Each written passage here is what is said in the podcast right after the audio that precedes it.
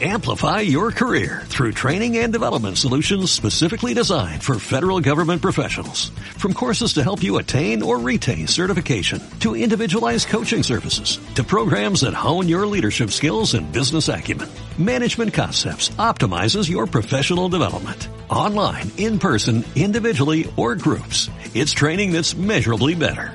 Learn more at managementconcepts.com. That's managementconcepts.com.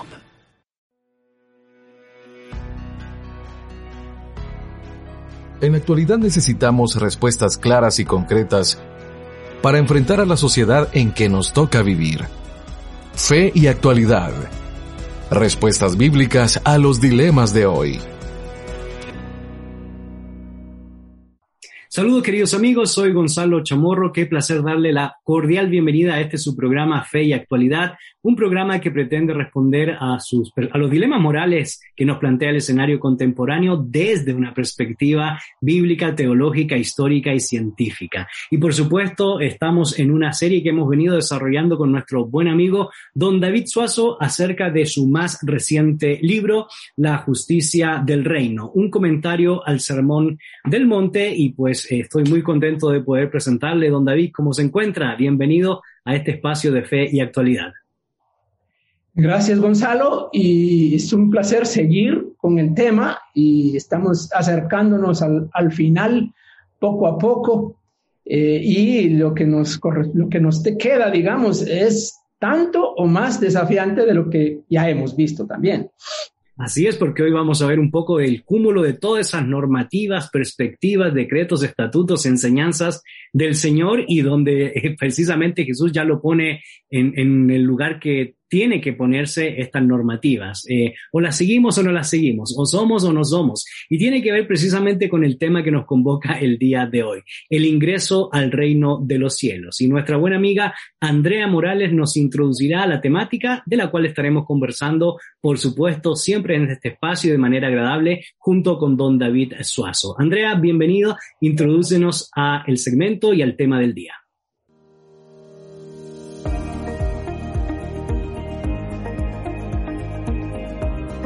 El tema del día.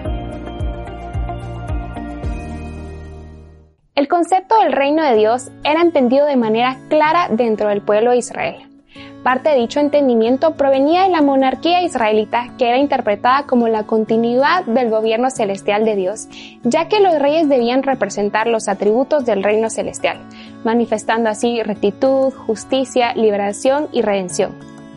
Para Jesús, el tema del reino de Dios es el corazón de su mensaje y enseñanzas.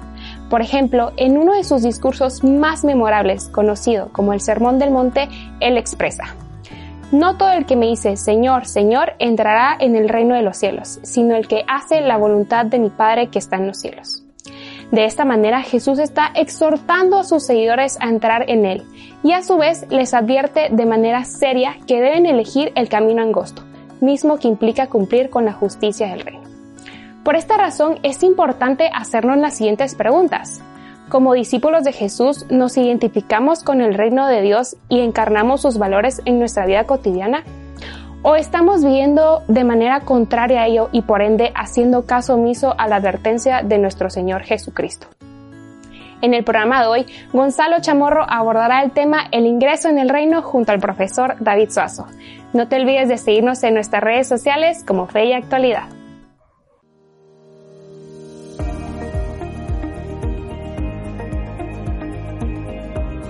El tema del día. Muchas gracias, Andrea, por introducirnos a la temática del día de hoy y quiero aprovechar de recordarte las vías de comunicación y las redes donde puedes interactuar junto con nosotros, tanto en Instagram como en Facebook nos puedes encontrar como Fe y Actualidad.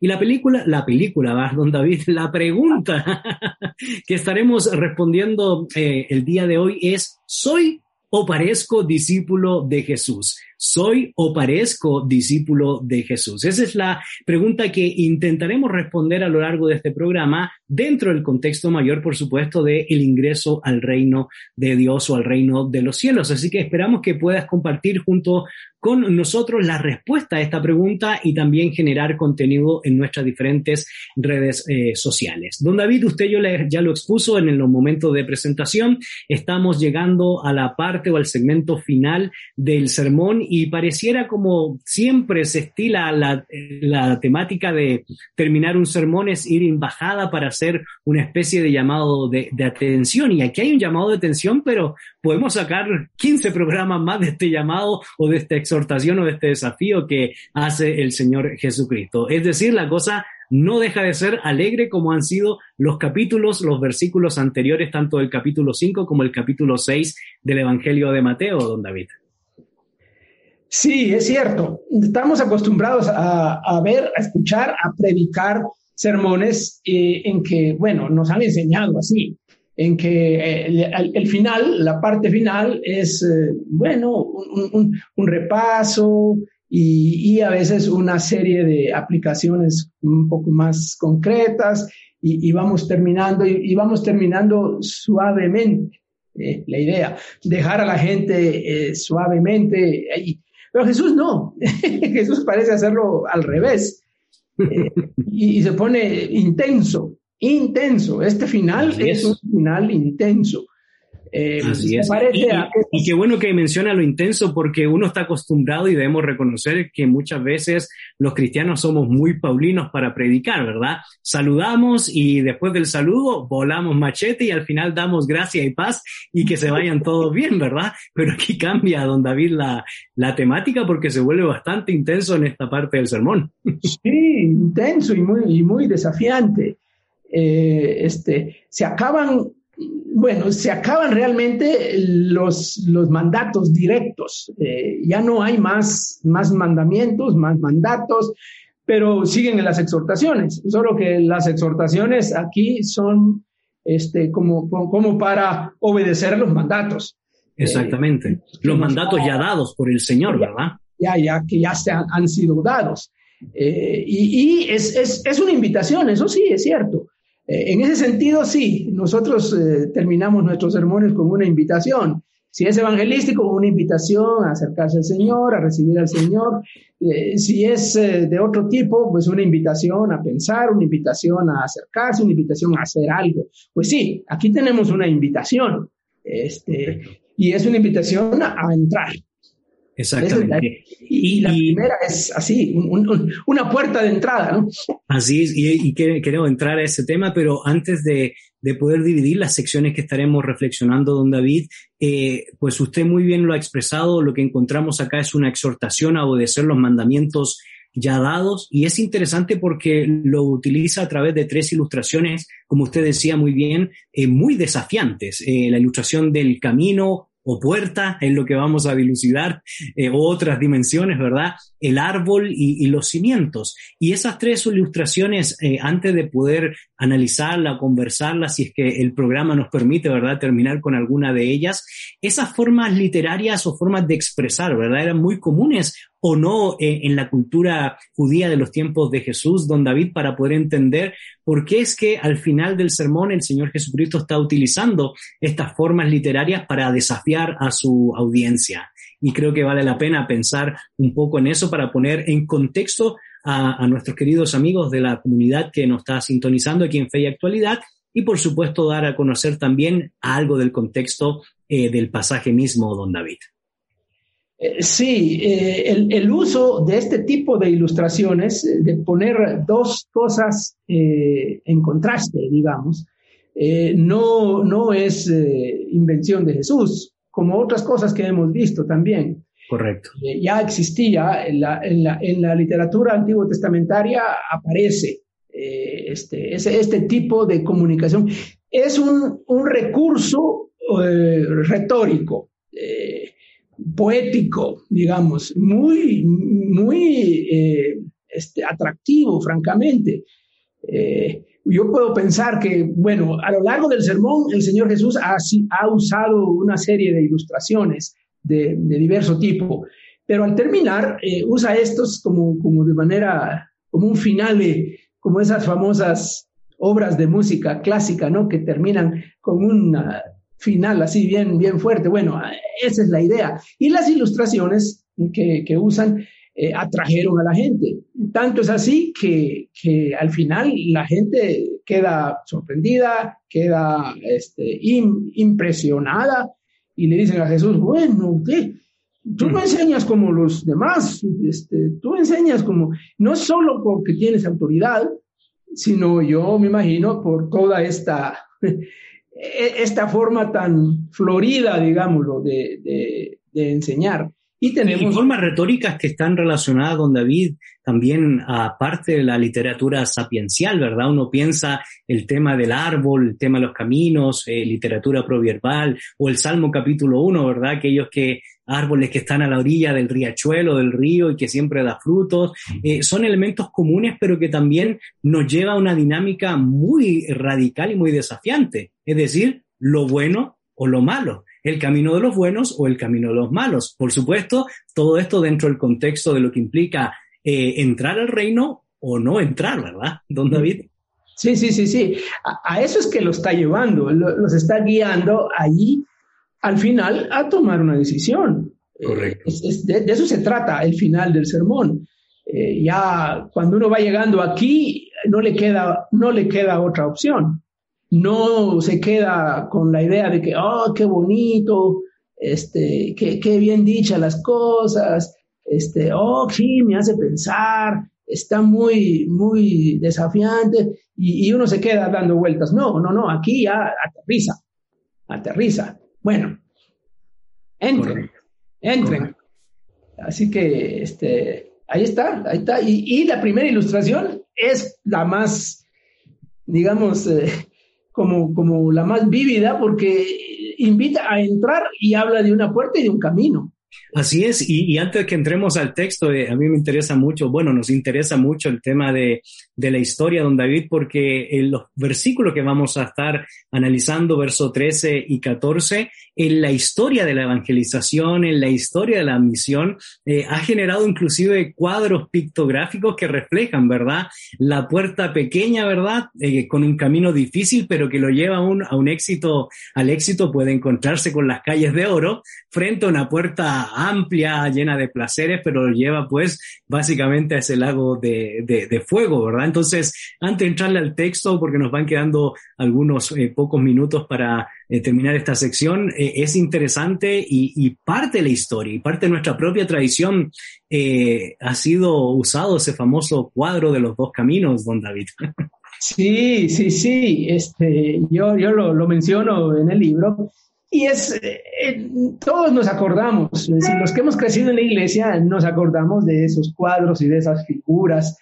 Eh, el, el, camino estrecho se presenta eh, sinuoso, se presenta lleno de, de, de, dificultades, se francamente se presenta feo, así como, como no solo dificultoso, sino feo. Y este, eh, el camino amplio se presenta este, así todo, todo bonito, todo atractivo, todo agradable.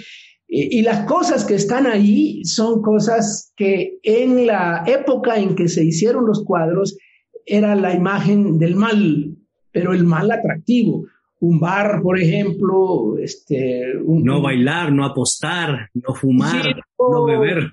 sí. esas cosas, un teatro, un circo, un bar, este, un, un, salón de juegos, de azar, este, esos aparecen ahí eh, eh, eh, y la gente feliz y caminando por ese lugar, se mira que va.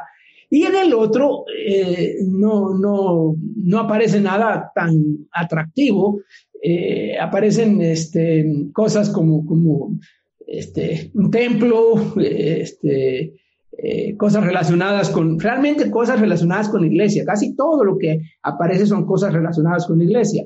Eh, es la manera de interpretar, como decir, el mundo es, el malo, esas cosas del mundo, y la iglesia es el camino bueno y esas cosas. Cuando uno ve el, el, Sermón del Monte, uno se da cuenta de que lo fácil y lo difícil tiene que ver con otras cosas. Correcto. Exactamente, cómo Jesús va definiendo lo bueno y lo malo. Y para iniciar, don David, pues básicamente el verso 13 es una, una invitación muy tajante, muy concreta, muy específica a entrar por la puerta estrecha, porque ancha es la puerta y espacioso el camino que lleva a la perdición, y muchos son los que entran por ella, porque estrecha es la puerta y angosto el camino que lleva a la vida, y pocos son los que hayan. Nos quedan solo dos minutos, don David, pero la primera pregunta que tengo es, ¿este ingreso tiene que ver a el reino de los cielos o un ingreso donde se inicia el peregrinaje de la vida cristiana para en un futuro llegar al reino de los cielos, don David? Yo sé que en dos minutos no se puede responder eso, pero lancemos algunas ideas respecto a ese, tópico? Bueno, el tema de entrar al reino ya Jesús lo ha tratado desde el comienzo del sermón, eh, ya con el tema de si vuestra justicia no fuera mayor que la de los escribas y fariseos, no puedes entrar al reino de los cielos. Eh, y aquí mismo, en el versículo 21, más adelante, este, que lo veremos eh, en otro programa, dice, no todo el que me dice Señor, Señor, entrará en el reino de los cielos, o sea que el ingreso al reino es parte de la temática del, sermón por todos lados. Eh, entonces, eh, si uno ve el reino de los cielos como un destino final, entonces eh, la invitación es a entrar al camino que te llevará al reino. Pero si el reino de los cielos es una realidad presente, entonces la puerta te ingresa al, directamente al reino. Y el reino incluye el peregrinaje, incluye la ruta por donde va. Entonces, el reino sería el comienzo, el camino y el final. El final.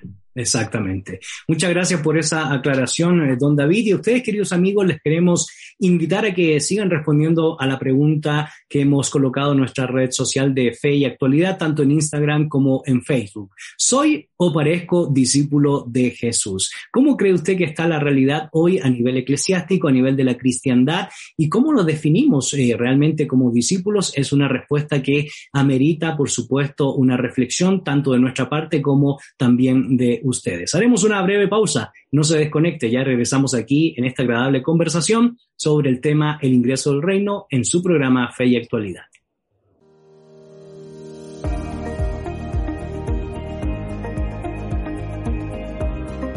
Regresamos.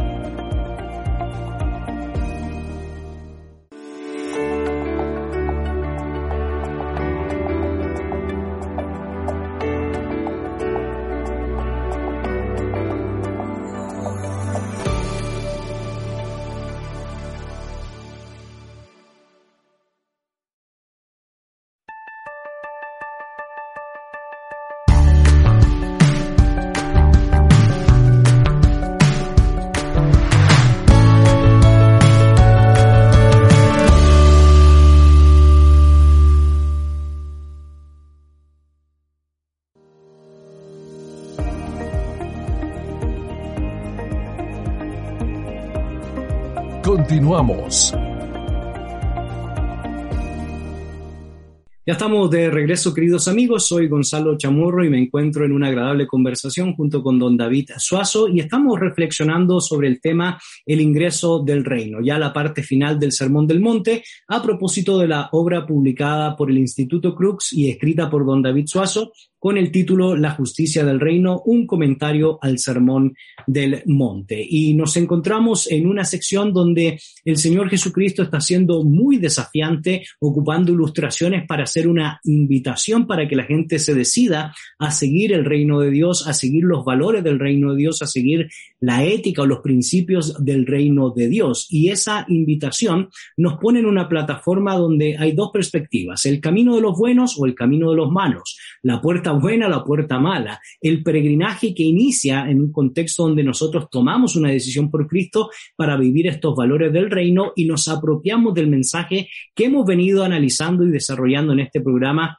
a lo largo de una serie que hemos planteado sobre el Sermón del Monte. El Señor Jesucristo ocupando estas formas literarias comunes en los tiempos de Jesús y por supuesto que se ocupan en el Antiguo Testamento, Salmo 1, Deuteronomio capítulo 30, verso 19, nuevamente lo que hace es una exhortación a obedecer los mandamientos eh, ya dados por él en los versos anteriores y por tanto una decisión a seguir no solo los mandamientos, sino también a seguir la justicia del reino reflejada y representada en la obra, en el mensaje y, por supuesto, en el advenimiento del Mesías. Te queremos recordar las vías de comunicación a través de Facebook o Instagram. Nos puedes encontrar como Fe y Actualidad y te invitamos a que puedas responder la pregunta del día. ¿Soy o parezco discípulo de Jesús? Y si usted quiere dar su propio testimonio, puede hacerlo, pero también esperamos que usted pueda hacer un análisis de la realidad general de la cristiandad. ¿Cree usted que realmente somos auténticos discípulos del Señor o parecemos discípulos y no vivimos los valores que hemos ido analizando a lo largo de esta serie? La verdad es que la pregunta a don David no solo confronta a nuestra audiencia, sino nos confronta a nosotros mismos porque refleja una, una realidad de lo que implica el ser y el deber ser frente a probablemente una decadencia del discipulado en la actualidad o no.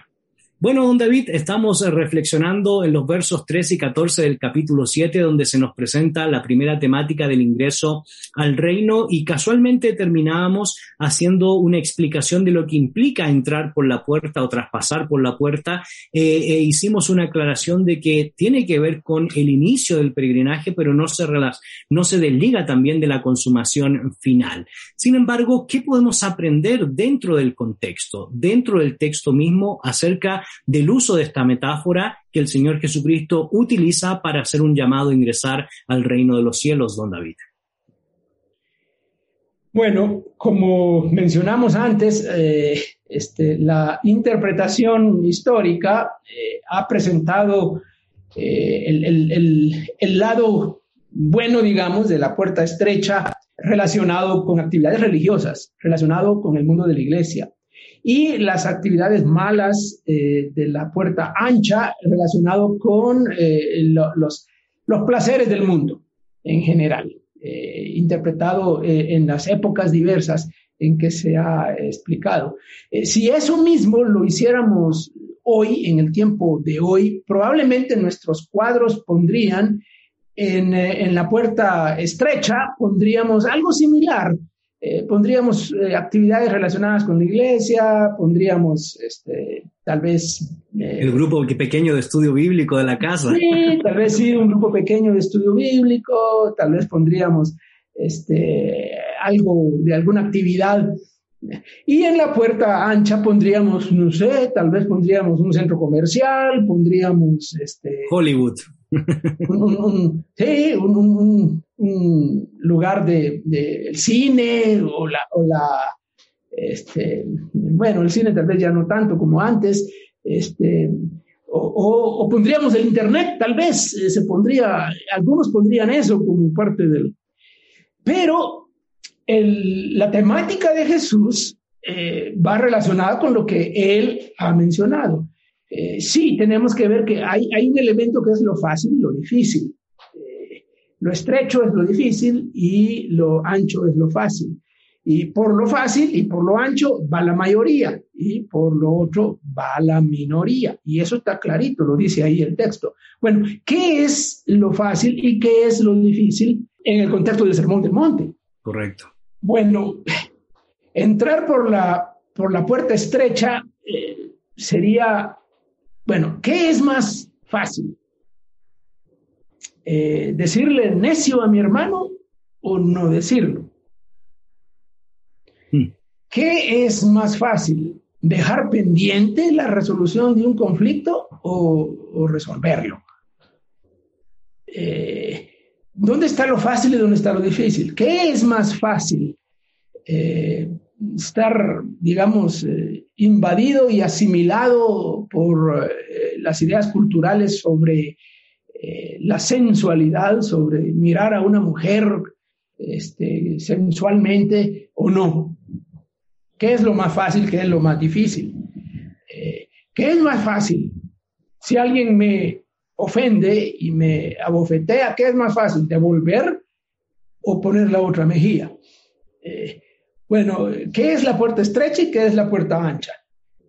Entonces, ahí tiene que ver con lo que Jesús está enseñando y tiene que ver con la dificultad que representa algo y la facilidad que representa lo otro. Así que ingreso, entrar. Bueno, entren a lo difícil, a lo desafiante, a lo que va a costar más. Pero ya obviamente tenemos el recurso, ya hemos hablado del, de la oración, pues ahí está. Eh, tenemos el recurso y, y, y, sin embargo, la decisión la tenemos que hacer, pues. Correcto. La tenemos que tomar. Correcto. Eh, muchos, hay, hay muchos que dicen, ay, no, no, yo no, es muy difícil. Eh, es, es, muy difícil ser cristiano. y son, son, honestos, por lo menos son honestos en esa parte. cuesta mucho. No, este, bueno, de eso se trata. Así es. Y, volvemos al inicio, ¿verdad? De esta serie cuando hablamos acerca de la interpretación del Sermón del Monte, eh, porque muchos lo han eh, elevado al grado de que todas estas dinámicas realmente van a ser parte de ese reino futuro y no tienen nada que ver con la realidad presente por esas exigencias mismas, don David. Pero hay otro tema que también resalta en, eh, en la dinámica del ingreso al reino, no solo el de la puerta o el camino, sino también los versículos 15 eh, al versículo 20, donde casualmente nos encontramos también con el uso de la naturaleza, específicamente el uso del árbol bueno, el árbol malo, y más o menos la dinámica es parecida, solo que en el versículo 15 y verso eh, 16, el Señor Jesucristo nos pone en un contexto bastante interesante y el contexto es que eh, aparecen, aparece una exhortación a cuidarse de los falsos profetas. Y, aquí nuevamente aparece una frase muy común, muy usada por nosotros hoy, ¿verdad? Eh, eh, lobos vestidos de, de oveja que permea el lenguaje nuestro en la cotidianidad pero pues podemos ver que es parte del lenguaje antiguo y el Señor Jesucristo lo usa también como aquellas frases comunes de la Palestina del primer siglo o esas frases proverbiales comunes que se utilizaban también en la forma sapiencial o la literatura sapiencial antiguo testamentaria. Pero se nos incluyen personajes que, aparte de los escribas, aparte de los fariseos, también una invitación a guardarnos de los falsos profetas. Eh, ¿Por qué habrá incluido el Señor Jesucristo esto acá? Eh, don David y bueno, después lo relacionamos con el uso de las metáforas de los árboles, don David. Eh, bueno, la, imagen de un lobo disfrazado de oveja, ¿no? El lobo con piel de oveja. Eh, la imagen es muy gráfica, es muy, muy gráfica, ¿no? Este, ya uno, uno se imagina, y de hecho eso ha aparecido en tantas cosas, incluso en las, en las caricaturas infantiles aparecía la imagen, la figura ahí. Eh, se nota que la, Jesús está apelando aquí a la imaginación, claro, pero está también apelando a, al discernimiento, a la capacidad de los discípulos y de los oyentes de, de discernir. El hecho de que exista esa imagen ya te habla de que hay personas con mala intención, personas que quieren hacer daño, personas que te van a engañar, eh, y, entonces es una advertencia, una advertencia. El, eh, parte de la dificultad de ingresar en el reino está aquí.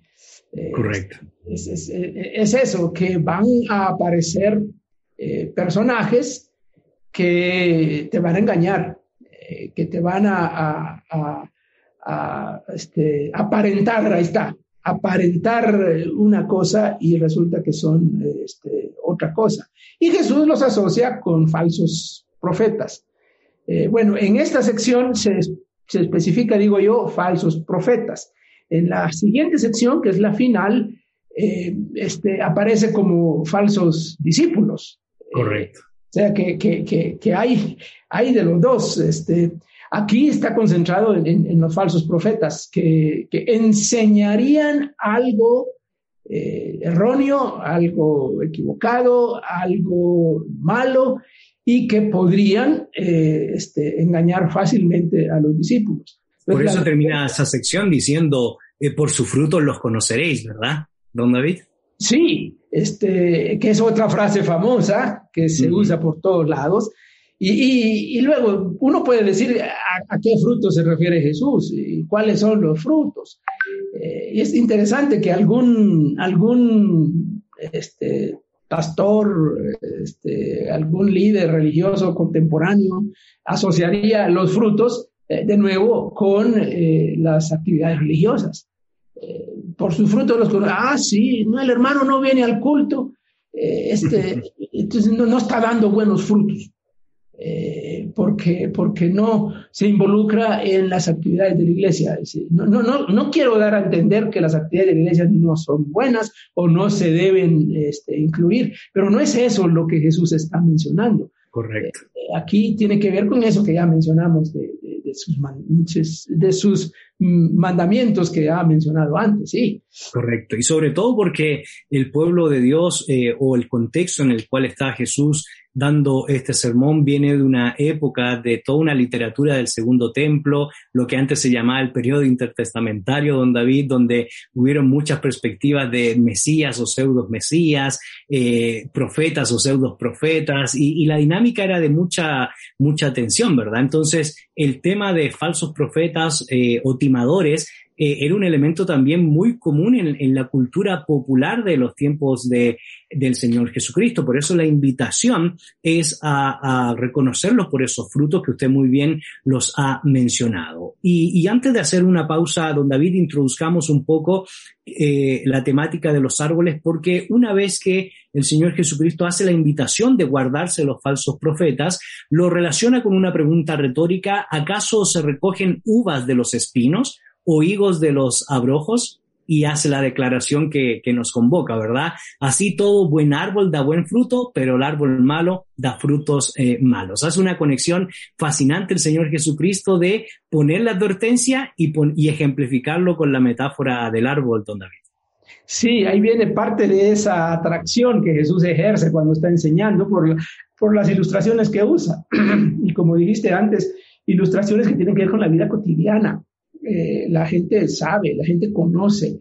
Eh, la gente del campo, eh, digamos, los agricultores, podrían fácilmente hacer la diferencia entre una higuera y un, y un cardo o un abrojo. Pero la gente de la ciudad, por ejemplo, la gente que no está acostumbrada a eso, no, eh, no le sería tan fácil hacer la diferencia. Y aquí es donde viene otra vez.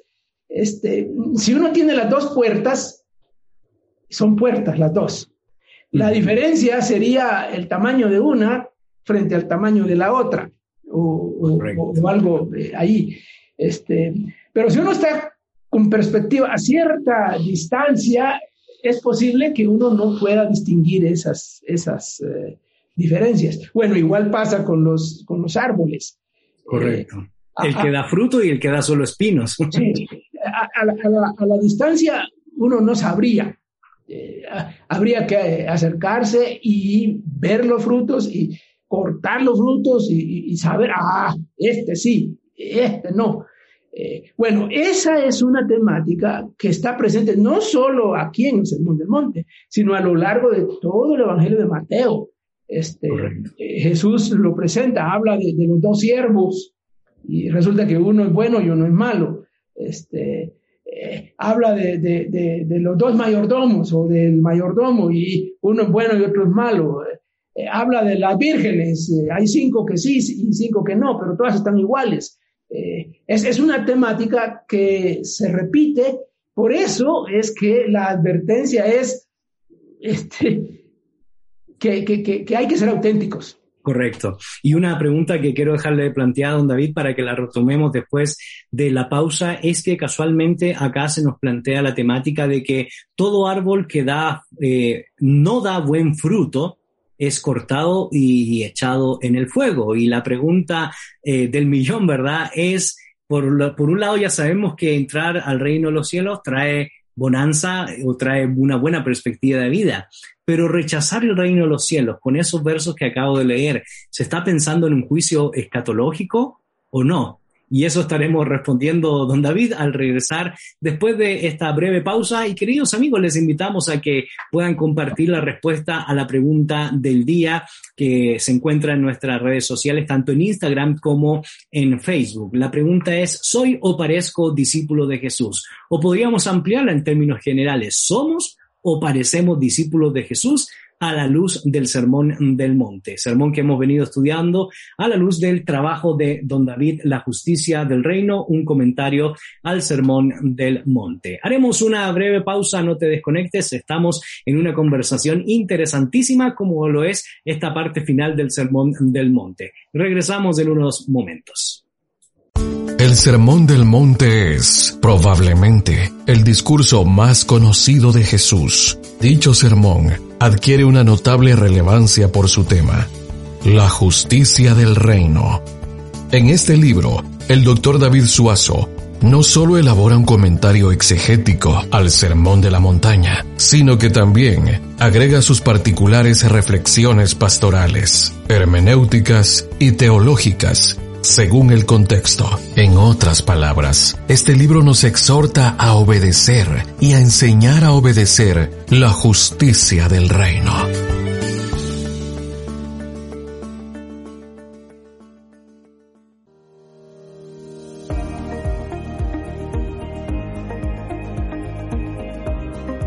Regresamos.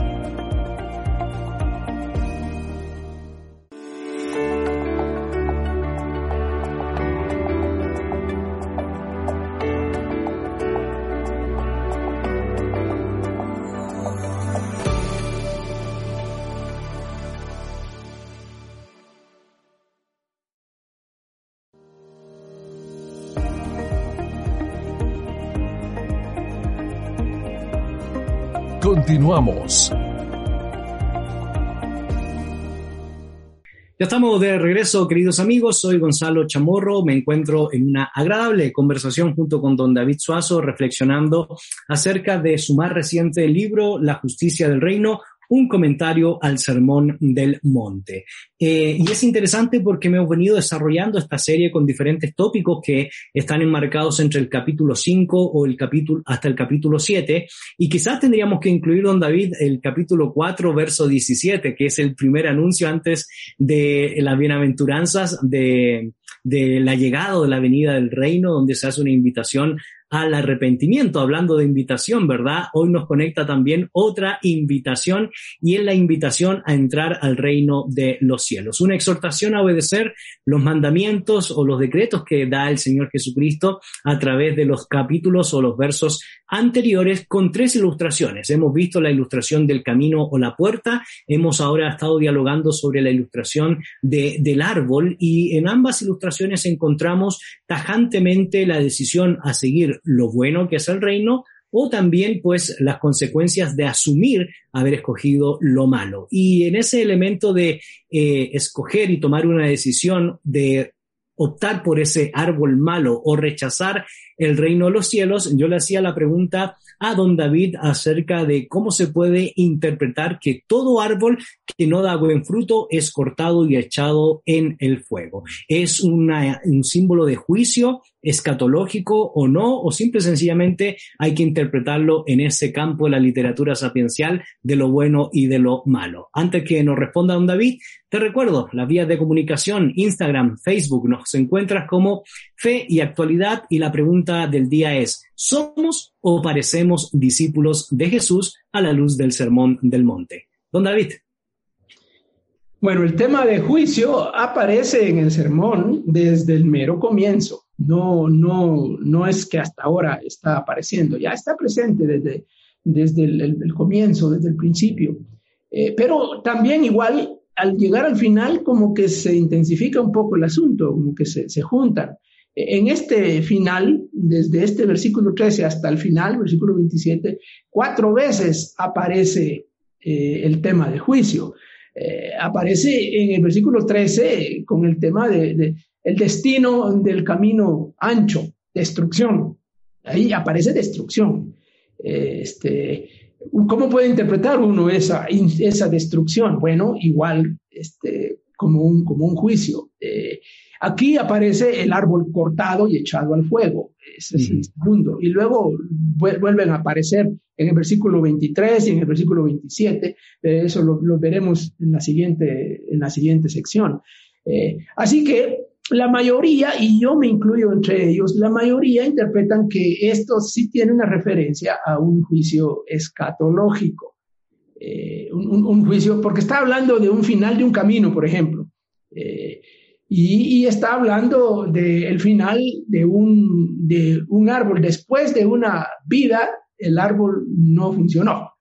El árbol no dio eh, este, fruto porque no iba a dar nunca o porque este, algo pasó y, ya no dio el fruto, pero es como, como al final, no se corta chiquitito, eh, se, corta cuando ya eh, hay prueba suficiente de que no fue un árbol, un árbol bueno. Entonces, eh, eso, eso nos habla de que estamos hablando de un, de un juicio final, un juicio escatológico.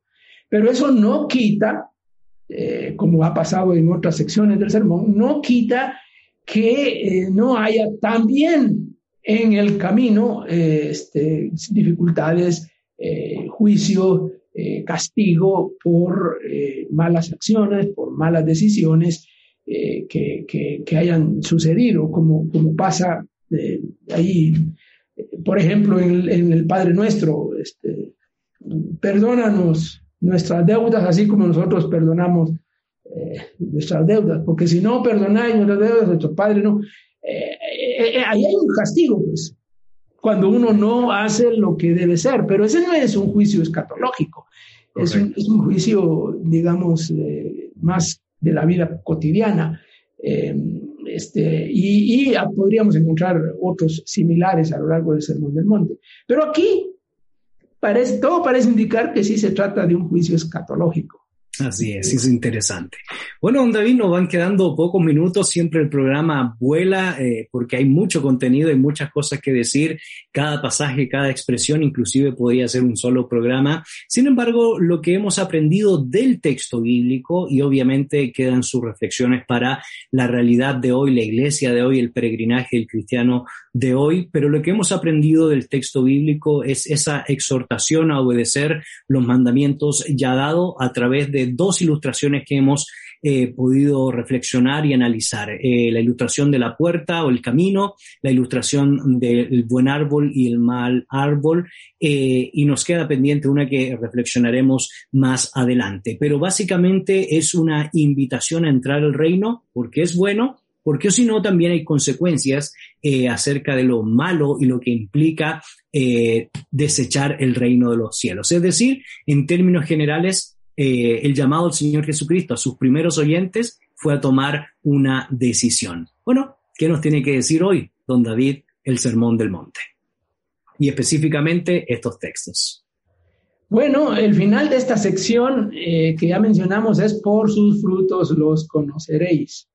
Eh, y entonces lo que tenemos que hacer es eso define la identidad del discípulo. El auténtico discípulo se da a conocer eh, por los frutos. Y los frutos, en este caso, son eh, la, obediencia a los mandamientos que el Señor nos dio, la obediencia a, eh, lo que Él nos está mm, demandando en el Sermón del Monte. E, e, es, específicamente esos son los frutos. Uno podría hablar de frutos eh, en otro sentido, porque hay otros pasajes que hablan de fruto también y podría asociarlos con, con, otras cosas, pero aquí concretamente son esas cosas. Así que a dar frutos, pues ese sería el, eh, a tomar la decisión y luego a dar fruto. Exactamente, frutos que indudablemente están relacionados con la temática anterior, don David, porque no podemos desligarnos de la bienaventuranza, no podemos desligarnos de la correcta religiosidad frente a la falsa religiosidad, no podemos desligarnos de, lo, de la la auténtica justicia o las demandas del reino en el campo de la moral y como usted lo ha expresado, seguir la justicia precisamente como uno de los temas centrales del Sermón del Monte, más allá de una exacerbada apreciación por las normas denominacionales frente al Sermón del Monte, más allá por aquellas estructuras de poder dentro de las iglesias hoy en la actualidad, el llamado es a seguir los principios, las normas, la ética del reino de Dios. En ese sentido, don David, palabras finales en torno al tema que nos ha convocado el día de hoy. Tiene que ver con entrar al reino, pero más allá de tener esa dimensión escatológica como si esperamos algún día llegar a esa dimensión donde se cumplan todas estas, estas realidades, usted ratificó algo muy importante en el programa. Esto de entrar al reino implica un peregrinaje que inicia hoy. Es un llamado a poner en práctica los valores del reino hoy, sin desmerecer esa consumación final, don David, del reino. Palabras finales. Bueno, al fin de cuentas, eh, estamos hablando de, ser discípulo y de ser discípulo auténtico. Eh, de eso se trata el sermón eh, y de eso se trata la enseñanza de Jesús. ¿Qué significa ser un discípulo auténtico del Señor? Y aquí tenemos ya las exhortaciones, la invitación y las exhortaciones eh, y la, expresión con que termina esta sección es la que, para mí, la que define. Por sus frutos los conoceréis.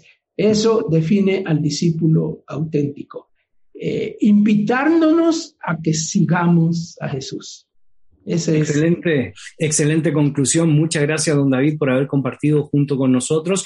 Y ustedes, queridos amigos, el desafío ya está planteado. Por los frutos los conoceremos. Y si queremos entender los frutos, tal cual como decía don David, necesitamos leer en su conjunto, no solo el Sermón del Monte, sino también leer todo el Evangelio de Mateo para que podamos entender a grandes rasgos las enseñanzas principales y sobre todo las enseñanzas específicas de nuestro Señor Jesucristo en este sermón. Don David, muchas gracias por compartir junto con nosotros. Nos encontraremos en otra oportunidad. Y a ustedes, queridos amigos, les queremos hacer una cordial invitación a que no te desconectes. Tenemos una reflexión preparada específicamente para ustedes. Esperemos que la puedan disfrutar y también compartir todo este aprendizaje con sus amigos, su comunidad de fe. Este ha sido su programa Fe y Actualidad. No te desconectes conectes, ya viene la reflexión del día.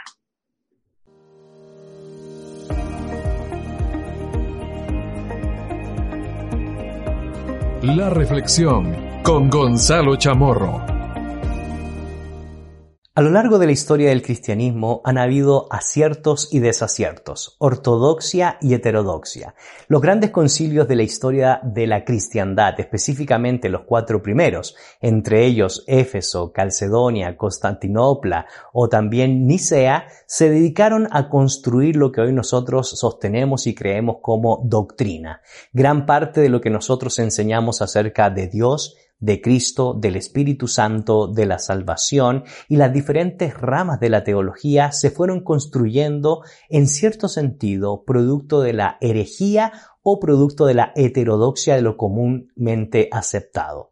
Y una de las cosas que se quiso desarrollar y dejar en claro desde el inicio era el verdadero significado del Evangelio. ¿Qué es el Evangelio? ¿Es un cúmulo de ritos? ¿Qué es el Evangelio? ¿Es tocar el chofar? ¿Es circuncidarse? ¿O es realmente la auténtica justificación por la fe en la figura, en la persona de Jesús de Nazaret? Pues esa respuesta no solo la tuvo que tratar los concilios de la Iglesia, sino también el apóstol Pablo. La tradición sostiene que una segunda carta escrita, que se conoce como la Carta del Nuevo Testamento, después del libro de Santiago, fue precisamente la epístola que el apóstol Pablo envía a la iglesia de Galacia. Algunos expertos sostienen que en esa comunidad había un problema que se le conocía como la, la problemática de los judaizantes. ¿Qué significa Pues sostenían algunos que para ser auténticamente salvo, no solo bastaba con creer en Jesús de Nazaret como el único medio, el único redentor para adquirir salvación, sino más bien, aparte de Jesús, había que practicar los ritos de la ley. Y uno de los ritos más latentes que se planteaban especialmente los judíos era que todo gentil que llegaba a los pies de Jesús de Nazaret también, sobre todo los varones, bueno, especialmente los varones, tenían que circuncidarse. Y eso generó un gran problema, eso generó una gran discusión, a tal grado que en Hechos capítulo 15 se desarrolló el famoso concilio donde el apóstol Pablo confronta a ciertos líderes de la iglesia de Jerusalén para recordar que la circuncisión valía para una nación, que era un distintivo específico del pueblo de Dios, pero que quedaba dentro del plano del ritualismo que identificaba la identidad o la nacionalidad del pueblo, pero no era un requisito para salvación. Y lo mismo hizo con la iglesia de Galacia, cuando les dice, precisamente en un tono muy fuerte, en el capítulo 1, verso 6, Estoy maravillado de que pronto os hayáis alejado del que os llamó por la gracia de Cristo, para seguir un evangelio diferente. ¿Cuál es ese evangelio diferente? Es colocarle ciertas cargas que el texto no menciona para poder adquirir la salvación. Es aplicarle ciertos ritos de la ley para poder creer que somos partícipe de la salvación y no solo somos merecedores de la salvación única por Jesús de Nazaret. Por eso el verso 7, Pablo ratifica en un tono fuerte, pareciera que estuviera un poco molesto. Y claro, él era muy celoso con el, con el tema del Evangelio. Y dice, no que haya otro, sino que hay algunos que os perturban y quieren pervertir el Evangelio de Cristo. Verso 8. Mas si aún nosotros, o un ángel del cielo os anunciare otro evangelio diferente del que os hemos anunciado, sea anatema. Como antes hemos dicho, también ahora lo repito, si alguno predica diferente evangelio del que habéis recibido, sea anatema. Pablo es muy celoso con el significado y las implicaciones del Evangelio de nuestro Señor Jesucristo.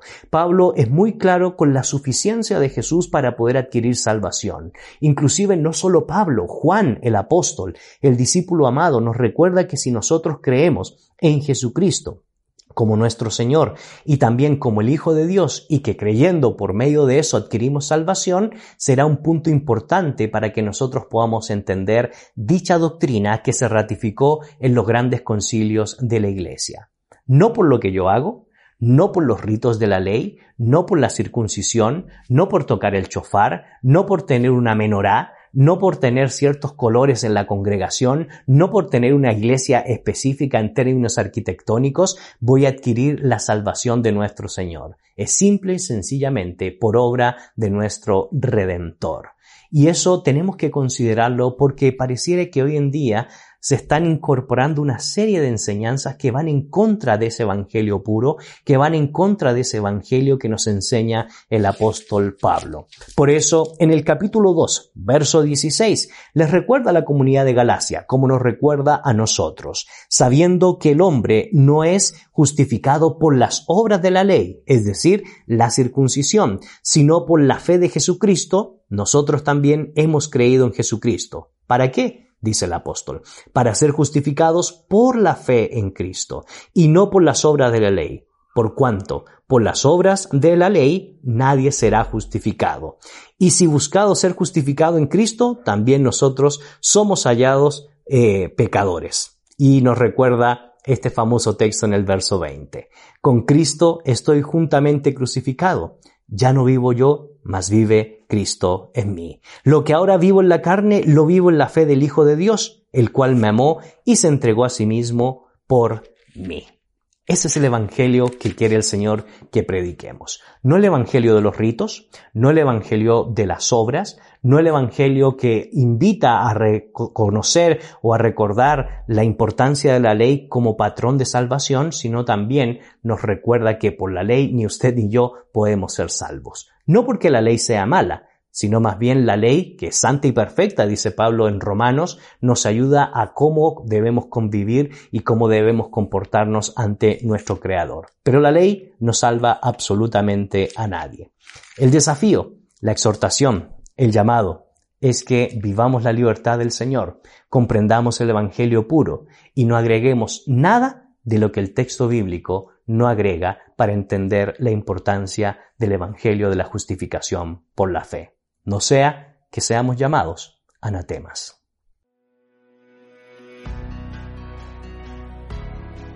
En la actualidad necesitamos respuestas claras y concretas para enfrentar a la sociedad en que nos toca vivir.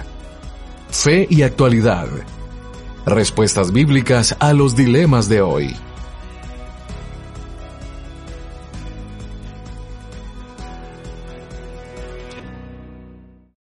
Amplify your career through training and development solutions specifically designed for federal government professionals. From courses to help you attain or retain certification, to individualized coaching services, to programs that hone your leadership skills and business acumen, Management Concepts optimizes your professional development. Online, in person, individually, or groups. It's training that's measurably better. Learn more at managementconcepts.com. That's managementconcepts.com.